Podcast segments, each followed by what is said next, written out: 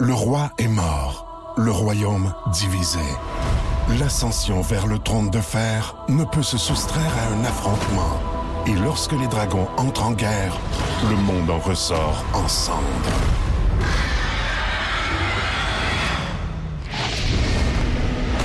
Entre deux factions, tous devront choisir. La Maison du Dragon, nouvelle saison, à regarder en français dès le 16 juin sur Crave. Présenté par GM Paillé. Avec plus de 1000 véhicules neufs en inventaire, Paillé est le centre du camion numéro 1 au Canada. Avec Paillé, là.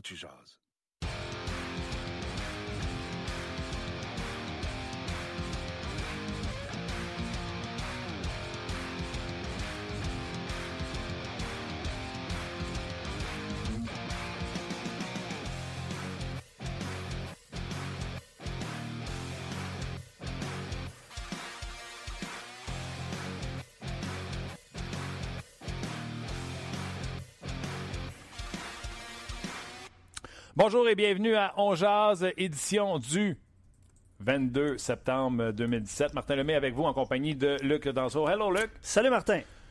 Comment ça va? Euh, ça va mieux que Zach Redburn qui a été soumis au balotage par le Canadien. Ouais. Et ça va mieux que les jeunes joueurs du Canadien qui n'ont pas réussi à forcer la main de la direction présentement. Exactement. On va, en parler, on va dans quelques instants avec Eric Hood, les McCarron, les Sherback, les Jacob. Je suis meilleur dans ma zone défensive. Ouais, excuse, j'ai mis Ah. Taylor Rose. Il se passe rien, hein? Tu vois, hein, tu te demandais ce que je pensais. hein? Ah, bon, bon, Il ouais. se passe rien la glace, cette sapristi-là, et ainsi que Nikita Sherbak. Est-ce que vous pensez vraiment que ces gars-là ont des carrières dans la Ligue nationale de hockey? Je vous le dis, je suis rendu à me dire que. Crime, si quelqu'un appelle et m'offre 12 hockey des Sherwood, là, les vieux euh, 15-37, là, c'était quoi les numéros qu'il y avait là-dessus? C'est Sherwood? en haut. 50-30. Des 50-30. Il y a eu, y a y quelqu'un a eu des appelle pour- 75-30. J'ai travaillé là-dedans, c'est pour ça. Ah ouais? Puis 90-30, si ma mémoire est bonne. 90-50. Ben, si quelqu'un appelle pour des bons vieux 50-30 puis m'en envoie une douzaine, Sherback s'en va. Ce gars-là, je suis convaincu que ça ne sera pas dans, dans nationale de hockey. Le retour de l'enfant prodige, euh, David Perron, qui va nous parler de ce qui se passe à Vegas, même si ce qui est à Vegas est supposé de rester à Vegas. Mais ce ne sera plus le cas cette année. Ouais. Et on va parler également avec Samuel Girard, le Victor Mété des Prédateurs de Nashville ou Victor Mété et Samuel Girard du Canadien. Bref, on en parle souvent de Samuel Girard. On va y jaser. Il est au camp d'entraînement avec les Prédateurs de Nashville. Donc, encore une fois, un gros show pour vous autres. Tout de suite, on va aller le rejoindre. Il fait une sapristi job à chaque fois qu'il est appelé à travailler à RDS. Il s'appelle Eric Hood. Salut, comment ça va? Salut Martin, ça va bien toi? Ça va bien. Content de te parler, Eric. Ça faisait longtemps qu'on se le promettait. C'est fait.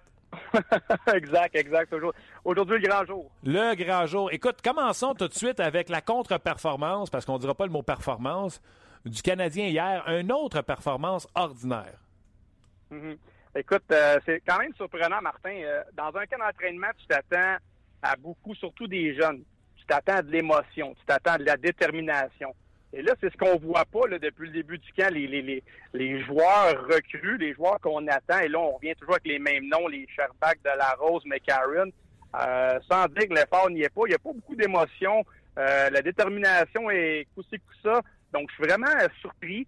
Euh, généralement, tu arrives au camp, tu t'attends peut-être un manque d'exécution de la part des jeunes, peut-être un peu de nervosité, euh, des erreurs de prise de décision, mais en même temps, ça compense un petit peu avec de l'émotion. Et là, c'est ce qu'on voit pas. On dirait que les joueurs, ben, on, joue pour jouer, puis il arrivera ce qui arrivera, puis on semble pas trop, là, je veux pas dire le mot intéressé, mais en bon québécois, là, entre parenthèses, on, on mange pas les bandes du côté des jeunes pour, percer la formation. Écoute, je parlais avant de monter dans mon, dans mon humble bureau studio. Je parlais avec Chris Nyland, qui est dans le building ici, avant qu'il fasse son émission lui aussi. Il est dégoûté. C'est le mot qu'il a utilisé. les gars qui viennent ici, il dit Je veux pas que les gars se remettent à laisser tomber les gars comme je le faisais dans le temps, mais il dit Il n'y a aucune passion là-dedans. Et c'est qu'est-ce que j'y ai répondu du tac au tac, puis là, je fais un peu du coq à l'âne. Ça me donne l'impression, ces enfants-là, que les parents poussent à jouer au hockey, mais qui n'aiment pas vraiment ça, finalement, qui sont bons à ça, puis qui se rendent jusqu'en Ligue nationale de hockey, mais cette passion-là n'est pas là. Je sens pas que Jacob de la Rose, quand il arrive à l'aréna, qui gabade partout puis qui est heureux, tu sais. Je sens pas que... Non, Vas-y, je sens pas que Nikita Sherbak aussi, lui, tu sais, qui, qui est... Je, je le sens pas, je le vois pas. Je le vois pas que ces gars-là vont faire la Ligue nationale de hockey un jour.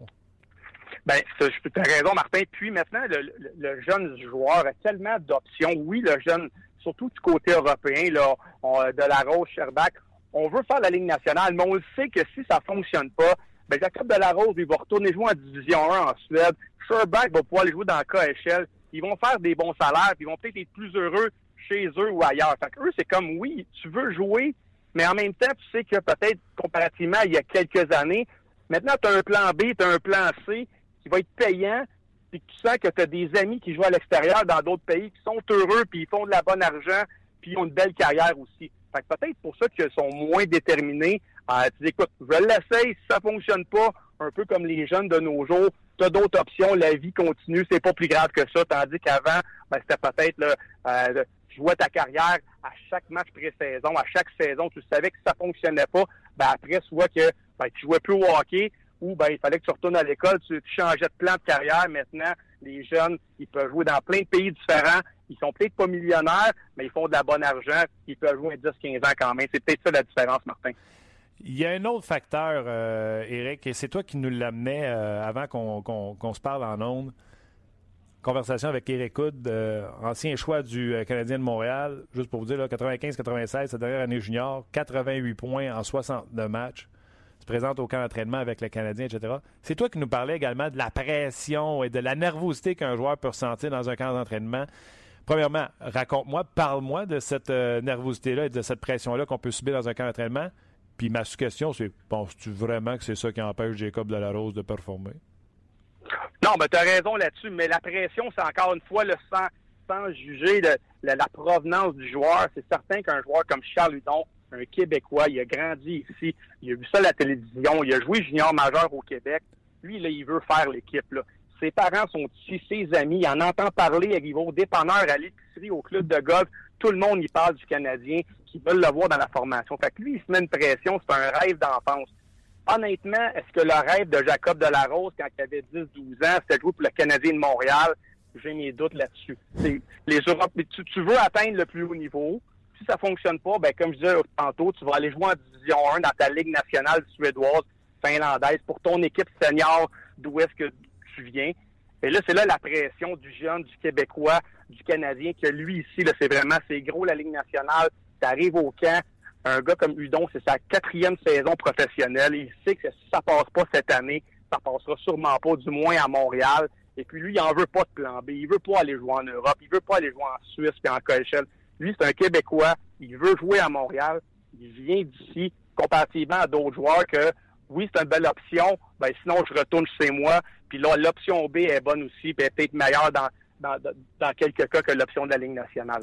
En conversation avec Eric Hood, Eric euh, qui était un choix du euh, Canadien de Montréal, joué, a roulé sa bosse un peu partout dans le hockey professionnel. Vous avez des questions pour Eric, vous allez sur notre page On notre page Facebook. Vous allez également sur notre page On sur le rds.ca. Ne vous gênez surtout pas. Euh, moi, la question que je vais te demander, parle-moi de toi quand tu es arrivé au camp. C'était-tu de la pression? Tu ressentais? C'était-tu de la nervosité? Tu jouais-tu comme Erika disposé de jouer? Est-ce que tu t'es rendu justice à toi-même en camp d'entraînement? Ben, c'est difficile, oui et non. Je vais t'expliquer pourquoi, Martin. Premièrement, quand il y a un joueur dans les rangs mineurs, là, je parle de midget 3, junior, euh, Ligue américaine. Généralement, quand tu veux passer à l'autre niveau, ben, tu te dois d'être dominant. Là, je parle, là, moi, je suis un attaquant, je vais parler pour les attaquants. Euh, c'est rare que le joueur de quatrième trio du junior majeur ou du midget 3 accède à un niveau professionnel. Ça arrive quelquefois qu'on se faufile, généralement, tu dois dominer. Donc, tu es un joueur offensif, tu marques des buts, tu fais des points. Et là, tu arrives au niveau de la Ligue nationale, et là, à moins que tu sois un Sidney Crosby de ce monde et un joueur extrêmement talentueux, des fois, c'est difficile de trouver une chaise. On, parle du don. Le, Claude Julien, il l'exploite très bien. Il fait jouer avec des vétérans, des joueurs offensifs, l'avantage numérique. Mais des fois, pour accéder, ben, tu dois jouer sur un 3-4e trio, peut-être une saison ou deux. Et c'est là que des fois, c'est difficile pour le jeune. Il est habitué de jouer dans un rôle offensif. Et là, pour accéder à la Ligue nationale, il n'y a pas de place. Tu as des vétérans, tu as des joueurs plus âgés, plus talentueux. Donc, tu te dois peut-être pour, pour percer la Ligue nationale, d'être souvent un joueur défensif en début de carrière. Euh, tu n'es pas habillé à chaque, partie. Tu n'es pas sur le premier avantage numérique. Donc, c'est difficile, de, dans mon cas, de se faire justice. Et c'est la, la, réalité de plusieurs joueurs. Euh, bons joueurs dans la Ligue américaine, bons joueurs juniors, pas assez bon pour être un joueur offensif au niveau de la Ligue nationale, mais en même temps, tu as des lacunes défensives pour être un bon joueur de 3-4e trio. Donc, peut-être tu es meilleur techniquement que les joueurs de 3-4e trio, mais tu pas les qualités requises. Là, je parle de robustesse, de mise au jeu, de jeu en des avantages numériques. pour percer l'alignement. Puis là, il y, en a des milliers, de joueurs là, qui sont entre deux. Moi, j'étais un peu comme ça. J'étais arrivé au camp d'entraînement, assez bon peut-être pour être un, premier centre ou un deuxième. Peut-être pas assez grand, assez gros. Là, on parle des années 90 pour être sur un 3 4e trio avec de la robustesse. Donc, j'ai toujours été entre les deux. Fait que ça, des fois, je comprends euh, les, joueurs. C'est frustrant. Maintenant, la nouvelle ligne nationale est plus sur les joueurs talentueux. Ça aide beaucoup les, les, plus petits joueurs et, et, les joueurs rapides. Auparavant, c'était différent. Mais euh, tout ça pour dire que oui, tu as une pression personnelle parce que tu, du jour au lendemain, c'est ta chance. Un peu comme un chanteur, comme un acteur. Là, c'est là que ça passe. Surtout dans ta 3 4e saison. Tu sais que ça fonctionne pas là, ça fonctionnera jamais. Moi, moi, le, ouais, là, attends une minute, Martin est conscient de ça. Attends une minute, Eric. Là. Tu vas apprendre quelque chose avec moi. Tu n'as pas répondu à ma question. Est-ce que tu as joué, est-ce que tu as performé au camp d'entraînement pour te rendre justice? Ou quand le camp a été fini, tu as fait crime, je vais pas jouer comme Eric joue d'habitude? Euh, non, c'est vrai, parce que t'es nerveux en fait. C'est quand même gros la Ligue nationale, Martin. T'arrives là, puis moi, ce que j'aime depuis le début du camp, du camp, par contre, avec Claude Julien, c'est qu'il fait jouer les jeunes à la bonne position, à la bonne place. Mais Karen, on le sait que ça sera pas un joueur de premier trio. On fait quoi? On le met pas sur l'avantage numérique. On le laisse sans désavantage numérique. Udon, on le sait que c'est un joueur offensif, justement. On le met pas sur le quatrième trio. On le fait jouer avec des vétérans. On lui donne de l'avantage numérique. Même chose avec les jeunes en défensive. On les affecte sur l'avantage, des avantages numériques. J'ai eu du temps de glace beaucoup, beaucoup. On, a, on essaie Moreau, même si ça a été plus difficile hier. Euh, hier, Jabek aussi. Donc, on, Claude Julien essaie les joueurs. Et puis, c'est à eux de performer. Après, le jeune ne pourra pas dire j'ai pas eu ma chance, euh, j'ai pas utilisé avec les bons joueurs. Moi, je suis un joueur offensif, on me fait, on, me fait jouer euh, sur le quatrième trio. Je suis un joueur d'assaut, on me fait jouer à gauche. Même chose avec le jeune Odette. On n'a pas hésité, on le fait sur l'avantage numérique, on le met dans un rôle offensif. C'est un joueur offensif. C'est sûr, auparavant, ben, il n'y avait pas de plafond salarial. Euh, sur le quatrième trio, on se retrouvait avec des vétérans à 2-3 millions, on prenait moins de jeunes. Maintenant, avec la réalité du marché, euh, ça prend quelques jeunes des fois pour baisser ta masse salariale et essayer de développer. Mais moi, je vais parler pour moi-même, c'était difficile au camp d'entraînement, beaucoup de pression personnelle. C'est sûr, à la fin, l'effort y était, la détermination. Mais est-ce que j'aurais pu jouer mieux? La réponse, c'est oui. Puis c'est ça, je suis certain que c'est la réponse de la Rose, il va dire la même chose. Euh, Sherbach, McCarron, les, les, les joueurs comprennent, ils veulent en faire plus. Des fois, c'est une question d'habileté technique question de confiance, euh, une question de, de, nervosité qui ne performe pas comme il se devait, mais ça fait partie de la vie, que ce soit au hockey ou dans le milieu des, affaires, n'importe quoi. Euh, il y a un moment pour performer, ça s'appelle la pression, c'est pour ça que les gars sont millionnaires, tu dois performer quand c'est le temps. Si ça fonctionne, tant mieux pour toi. Sinon, on tourne la page, on passe à un autre joueur. Bon, Eric et Martin, beaucoup de commentaires, évidemment, surtout sur Sherback McCarron. Je vais prendre la question d'Alexis sur Facebook. Puis... Oui, parce que je répète la question. là. Oui, Delarose, Sherback, McCarron. Pensez-vous, puis inquiète-toi pas, Eric je vais te pogner un détour. Pensez-vous qu'il y a un de ces trois-là qui va finir par jouer dans la Ligue nationale de hockey, que ce soit canadien ou pas canadien, là, je m'en fous. Pensez-vous, écoute, je regarde aller, moi je me dis, euh, écoute, Delarose, je pense qu'il y aurait un tremblement de terre à côté de lui, il bougerait pas, s'en rendrait pas compte. Il tomberait dans le trou. Par, rapport à ça, ben- euh, attends Eric, par rapport à ça, JP dit, euh, pour répondre à la question, j'ai l'impression que Delarose et Sherback ont été testés trop vite par rapport à leur niveau de développement. Euh, est-ce que est-ce que ça se peut, Eric, euh, qu'un jeune arrive? Puis je vais je vais je vais aussi poser la sous-question d'Alexis qui dit pensez-vous que le Canadien continue à nous faire croire que ces deux joueurs-là en particulier euh, peuvent percer l'alignement pour ne pas prendre le blâme de ne pas avoir bien repêché? Parce qu'on se rappelle. Oui, ça va être un autre flop. Ça va ben, être Sherback, c'est un autre flop. Je te le dis, là, de moins 12 50 30 là, pas pété, puis je l'échange Sherback. Écoute, T'as raison, Martin, je, te le donne. Sherbach, moi aussi, je pense pas qu'il va jouer au niveau de la Ligue nationale. On a vu euh, souvent dans la nouvelle réalité du hockey, on voit souvent ce style de joueur-là.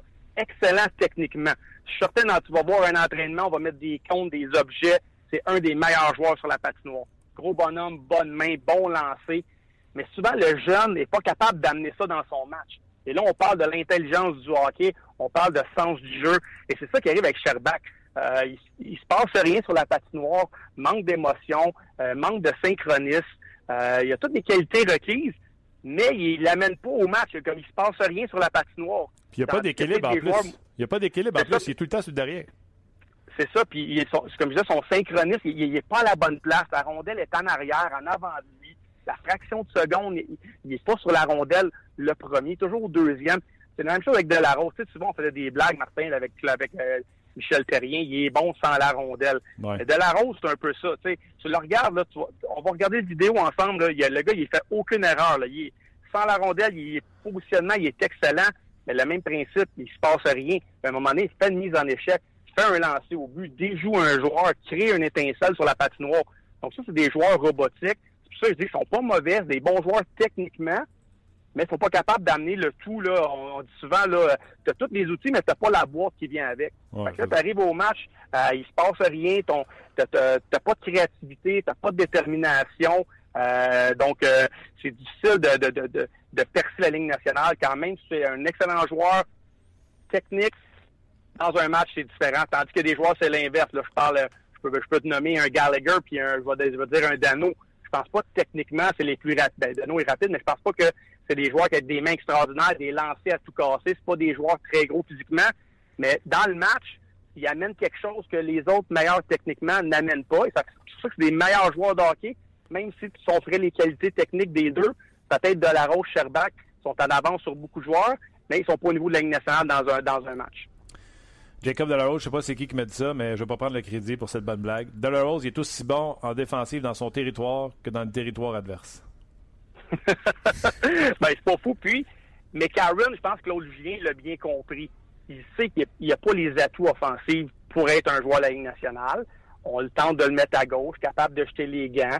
En désavantage numérique, est-ce que ça pourrait être une pièce maîtresse avec sa longue portée, bloquer des lancers, gagner des batailles sur le long de la rampe, pour être pour devenir un joueur défensif de quatrième trio, amène un peu de grandeur, un peu de robustesse. Peut-être qu'à ce niveau-là, il, est il fait un peu mieux que de la Rose et de, de Sherbach, même ces trois gros bonhommes. Hmm. Je pense que McCarron est mieux préparé et est prêt à payer plus le prix que les deux autres. C'est peut-être pour ça, s'il y en a un des trois qui va peut-être percer la Ligue nationale, j'irai avec McCarron. Parce qu'il y a plus, il y a, plus d'atouts que les trois autres dans un match. Moi aussi. Pour moi, c'est un centre de quatrième trio. Ce n'est pas un ailier. Il n'a pas assez de patin pour être à l'aile.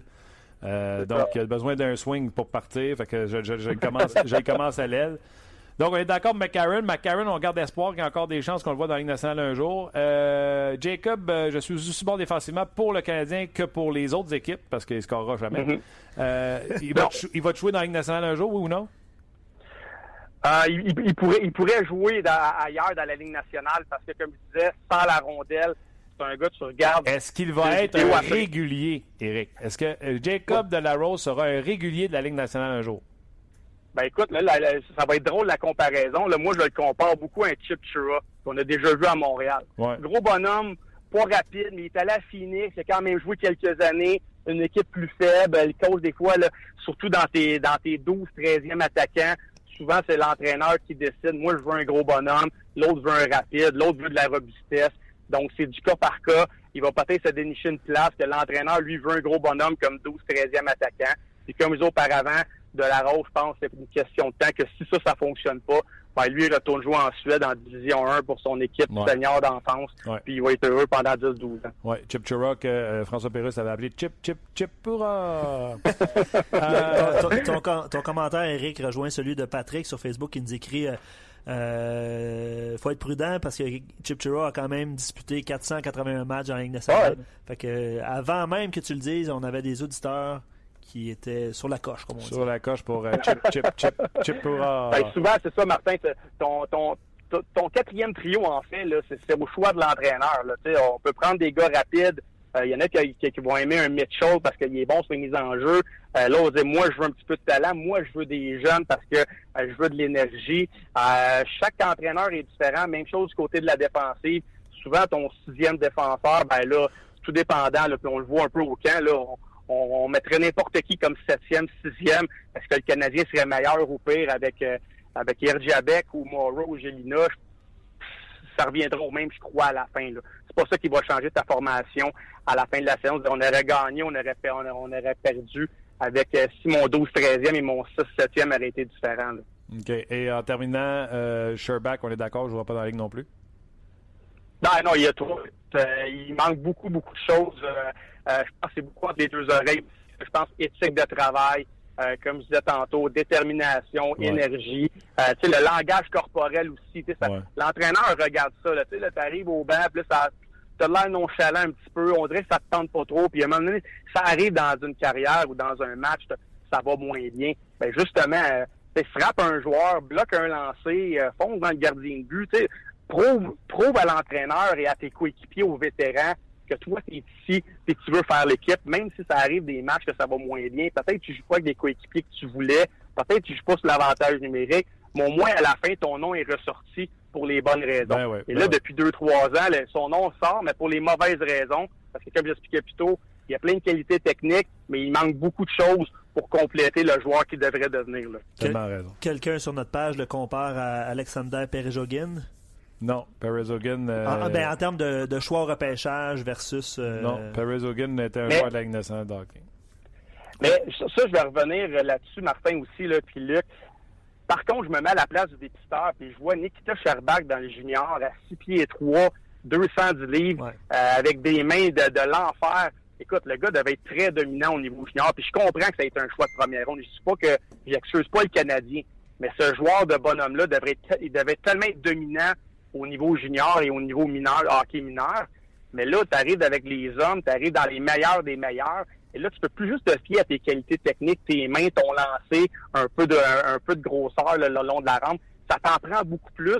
Puis le beaucoup plus, puis il n'a pas réussi à le développer encore, puis il l'a pas amené dans sa partie, dans, dans, dans ses qualités de joueur de hockey. C'est ça qui fait mal présentement. OK, Eric. euh, écoute, euh, on va se laisser là-dessus. Euh, ça fait le tour. Ouais, Euh, on n'a pas. tu sais, on aurait pu continuer à jaser. Marc Denis a sorti la, la- la théorie de Trevor Timmons sur Sherbach en disant que c'est un gars du mois de décembre, donc il est comme un an en retard sur le développement de tout le monde. Garde, j'en j'en prends puis j'en laisse. On, le temps va nous le dire. Là, le temps commence à nous manquer, nous autres.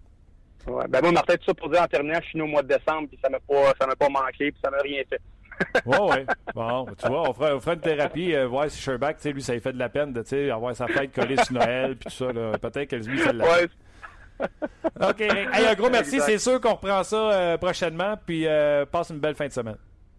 Hey, merci Martin, à toi aussi, merci beaucoup. Bye bye. C'était Eric Hood, notre collaborateur euh, régulier à RDS. Et là, on Oui. a voulu jaser avec lui. Et lui qui a connu ça, les camps d'entraînement avec le Canadien de Montréal. Oui, j'en profite pour euh, profiter de l'occasion. En fait, Eric Hood sera entre deux matchs euh, ce soir aussi à 16h avec euh, Luc À- à Voilà. 16 heures. J'ai dit 16h. Ouais, c'est Et voilà.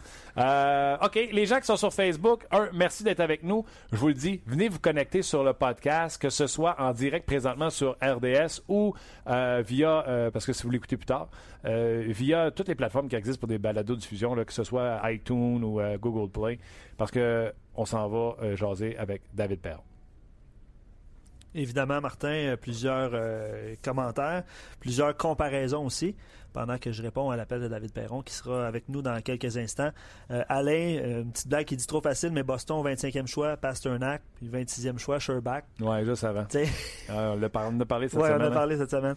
Euh, Ouais. JP dit Sherbach, c'est une question de développement et de blessure. C'est vrai qu'il avait été blessé aussi à son arrivée chez Bon les point. professionnels. Ben, c'est ça que je veux. Là. Moi, je pense pas qu'il va jouer dans la Ligue nationale de hockey un jour, pas avec ce que je vois. S'il y a des gens qui le croient avec des, des raisons, des, des, des, des façons de l'expliquer comme lui vient de le faire, bravo. Ouais. Puis ça, ça, ça- ça continue la, la discussion. Puis il rajoute aussi que euh, l'équipe des, euh, des Ice Caps était assez moyenne au cours des dernières années, Euh, peut-être moins bien entourée. Ça expliquerait aussi peut-être. Oui, mais là, il est, là, il est pas bon. OK, lui, il est excellent. Euh, il va jouer à Vegas cette année. C'est un de vos euh, chroniqueurs. Sinon, votre chroniqueur préféré sur le show, c'est David Perron. Salut, mon ami, comment vas-tu? Hello, David. Oh, il n'est plus là. On l'a perdu. On va, le rappeler. On va le tourner. Tu lui répondais pas, il a dit Moi, je suis tanné, je m'en vais. Euh, c'est ça qui est arrivé. On va lui demander voir comment il aime ça, les gants. Des, euh, T'as-tu les- la couleur des gants des Knights de Las Vegas? Ouais, un petit blanc, là. C'est ordinaire. hein? C'est ordinaire. Mais bref, c'est. Les C'est comme, comme toute nouvelle chose, il faut s'habituer, il faut s'adapter. les scouts, puis les. euh, tu viens-tu de tout ça? Les scouts, ouais. Ouais, tu sais, les patins blancs. Oh, ouais. Non, ben, il y a eu des, euh, des uniformes. Comment tu trouves le logo, honnêtement? Là? Il y a eu des uniformes horribles au cours des dernières années. Mais, euh, je sais pas, là. J'ai de la misère à me faire une idée sur. euh, On va demander. Les on aura une chronique esthétique avec euh, David Perron. Salut, David. Est-ce que David est là? Oui, Hey, comment vas-tu? Salut, comment ça va? Ça va bien, ça va bien. Je te présentais en disant euh, votre chroniqueur préféré, David Perron. Euh, bon, ben, je ne voulais pas nous parler. ouais, ben là, je suis. Bon, là, t'es là. Ouais, t'es à Vegas présentement, David? Oui, effectivement. Là, on avait un match hier euh, à San José. Euh, C'était mon deuxième match, puis on est retourné en soirée. Donc, première journée de congé depuis le camp d'entraînement. Ça fait de la bonne température, puis je vais m'en aller jouer au golf avec euh, trois autres gars. là. Ah oui, bon, peux-tu savoir c'est qui tes buddies? Euh, j'ai joué avec Clayton Stoner à Anaheim. Euh, Lucas Lisa, que j'ai aussi connu, il a joué à Anaheim, mais j'ai le plus connu au courant de, de l'été. Euh, puis maintenant, le, le joueur qui a été ra- ramassé par Los Angeles euh, de Vegas, donc euh, trois défenseurs puis trois gros bonhommes. Donc, euh, je devrais être assez protégé ça, si on rencontre des gens pas trop corrects sur le terrain de golf. C'est clair. Hey, quand tu rencontres des chums de même, ben des chums, des gars contre qui tu as compétitionné, tu sais, McNabb est capable de donner, de Sherwood. Ça revient-tu des conversations de dire, hey, toi, mon tabarouette, tu m'as fait mal tel soir, puis euh, ça revient-tu dans vos de- dans vos conversations, vos confrontations du passé? oui, puis euh, ça, ça arrive euh, assez régulièrement de. Je pense que justement, on est tous dans une situation qu'on connaît pas. euh, c'est particulier. Puis euh, le nombre de, de gars qui sont venus euh, me dire euh, tout était vraiment fatigué à jouer contre. Donc euh, je suis content d'entendre ça d'une manière. Tu sais, C'est pas de quoi jamais qu'on va dire à, à l'ennemi si tu veux qu'on contre. Donc euh, ça veut dire que j'imagine que ça un pas super travail sur les séquences, des choses à même. Puis euh, les gars me disent tous que c'est difficile de manger la rondelle, donc j'espère que ça va toujours rester. C'est cool. Écoute, euh, on avait une petite. avant de parler de hockey, là, on avait une petite euh, chronique euh, vestimentaire avant que tu rentres en onde. Comment t'aimes ça jouer avec tes gants blancs?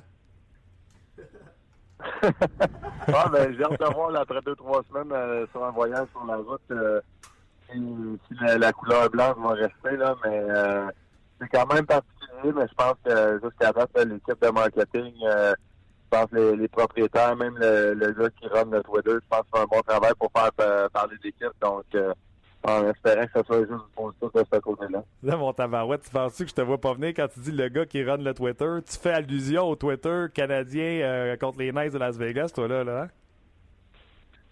Ouais, mais il y a ça là, mais je te dirais que ça fait plusieurs tweets que les gars, on, on en parle dans la chambre et on en rit parce que euh, je pense qu'il y a du monde qui, qui prend ça un peu trop sérieux, puis nous autres, ben, c'est juste, on sait que on gagnera pas 82 victoires cette, euh, cette saison, mais je un autre en particulier aussi, je pense que euh, quand, il- quand il parlait du numéro 87 là, de notre, notre fameux russe qui arrive de la euh, puis il avait envoyé un tweet euh, numéro 1 Gronkowski, numéro 2 euh, citation, puis numéro 3, euh, on n'arrive pas à penser à quelqu'un d'autre en, en référence à Crosby. là. Donc, c'est quand même tout le temps des, tweets bien lancés, puis euh, je pense que sans manquer de respect non plus, c'est juste pour rire, c'est quand même drôle. C'est très drôle. OK, parlons hockey maintenant. J'ai parlé avec Gérard Galland cette semaine. Il m'a dit euh, Écoute, Martin, on n'a pas le choix.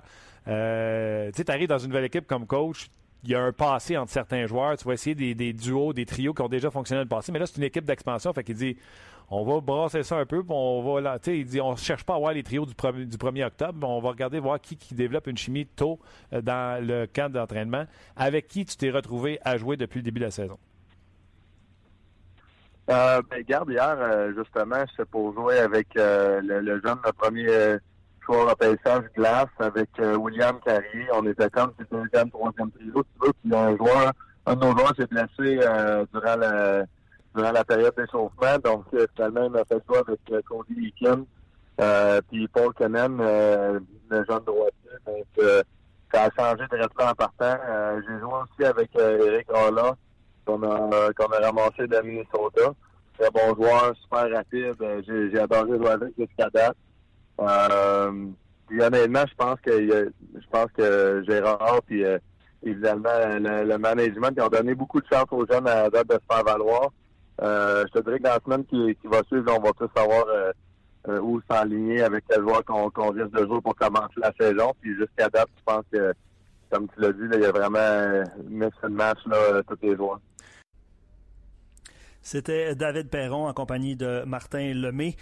Pour ceux qui nous écoutent en balado-diffusion, nous avons éprouvé quelques problèmes techniques pendant notre direct. Donc, euh, ça met fin euh, abruptement à notre podcast euh, quotidien. Donc, en ce vendredi, nous, vous avions promis une entrevue avec Samuel Girard des Prédateurs de Nashville. Ce qu'on va faire, c'est que pendant le direct de lundi, nous allons diffuser cette entrevue avec le défenseur recru qui tente de se faire une place, en fait, à la défensive des Prédateurs de Nashville. Donc, merci à Eric Hood qui a été avec nous aujourd'hui, de même que David Perron. L'entrevue a été euh, momentanément coupée euh, pendant le direct, donc nous sommes désolés. Et comme prévu, euh, Samuel Girard des Prédateurs sera avec nous lundi. Nous allons diffuser ça lors de notre prochaine émission. Donc, bon week-end à tous. Ici Luc Dansereau. je vous souhaite une excellente fin de semaine. On se retrouve lundi pour une autre émission de On qui cette fois sera, espérons-le, en direct sans problème technique. Merci, au revoir. On vous a été présenté par GM Paillé. Avec la meilleure équipe, le meilleur inventaire et la meilleure offre. Paillé est le centre du camion numéro 1 au Canada. Avec Paillé, là tu jases.